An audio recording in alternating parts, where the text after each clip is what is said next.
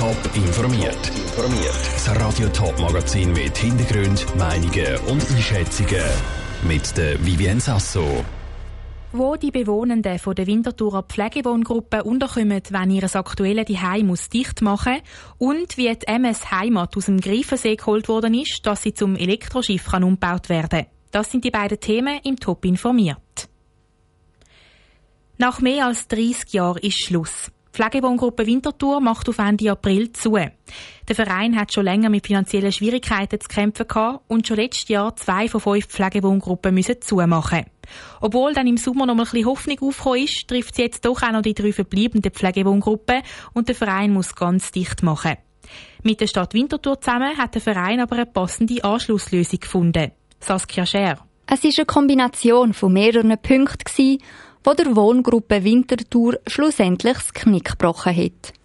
Corona-Pandemie, vergrößerte Konkurrenz im Raum Winterthur und finanzielle Engpässe. Außerdem entsprechend Zweierzimmer in Wohngruppe offenbar nicht mehr den Ansprüchen der Kunden.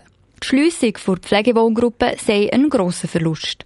So bringen die kleine Betreuungsgruppen Vorteile mit sich, die bei grösseren Gruppen nicht mehr gehen sehen sagt der Vereinspräsident Christoph Schürch. In einer Wohngruppe, wo sieben Leute wohnen, ist es persönlicher und heimeliger wie in einer Wohngruppe, wo 20 Leute wohnen. Und somit auch der Kontakt untereinander, aber auch mit dem Personal. Wir haben mit unserem Konzept auch die Bewohnenden so ein bisschen einbezogen. So haben die Bewohnenden zum Beispiel können dabei behilflich sein, wenn dreimal am Tag frisch gekocht worden ist.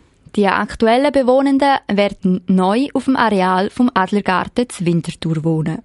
Dort werden sie dann aber nicht mehr beim Kochen helfen können, weil das Essen in Zukunft geliefert wird.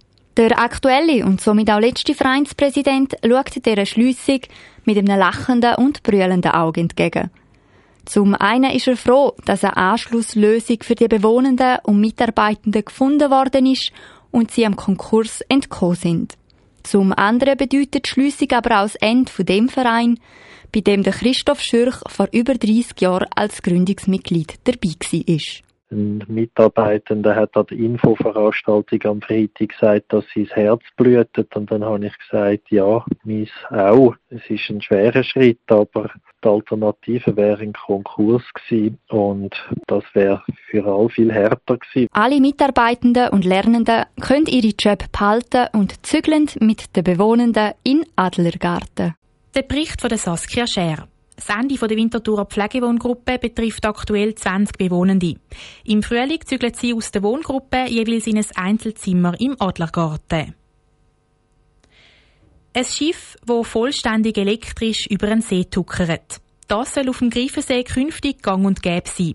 Seit rund zwei Jahren plant die Schifffahrtsgenossenschaft Greifensee, die MS Heimat vom Motorschiff zum Elektroschiff umzurüsten. Jetzt geht das Projekt in die Endrunde.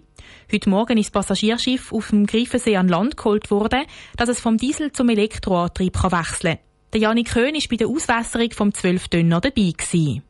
Heute Morgen bei rund 2 Grad haben sich ein Haufen Leute bei der Schiffsstation Mur am Greifensee versammelt. Grund dafür ist die Auswasserung vom Motorschiff Heimat gsi. Das Schiff soll in Zukunft voll elektrisch über den Greifensee fahren. Damit die Umwandlung kann passieren, hat das Schiff mit einem Kran und zwei Gurten müssen aus dem See auf einen Schwertransporter gelupft werden.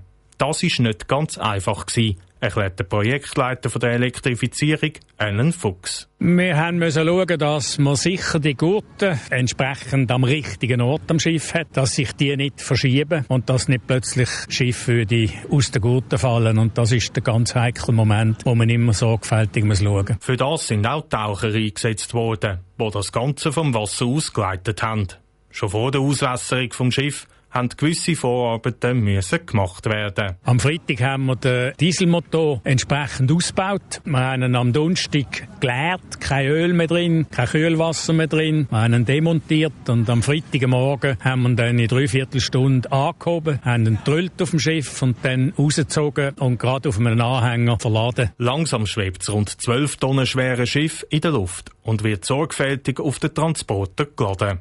Unter dem Publikum ist auch die Co-Geschäftsführerin der Schifffahrtsgenossenschaft Greifensee, Fiona Hediger.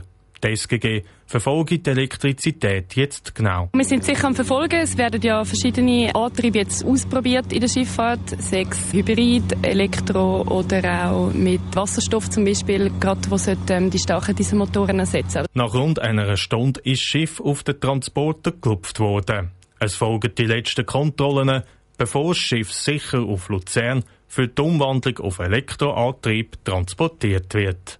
Der Beitrag von Janik Höhn. Wenn alles nach Plan läuft, soll das Schiff nach der Umrüstung auf den Elektrobetrieb dann Ende März wieder eingewässert werden. Wenn die ersten Testfahrten auch laufen wie geplant, soll MS Heimat im Mai wieder auf den Normalbetrieb können umsteigen und als Passagierschiff auf dem Greifensee unterwegs sein.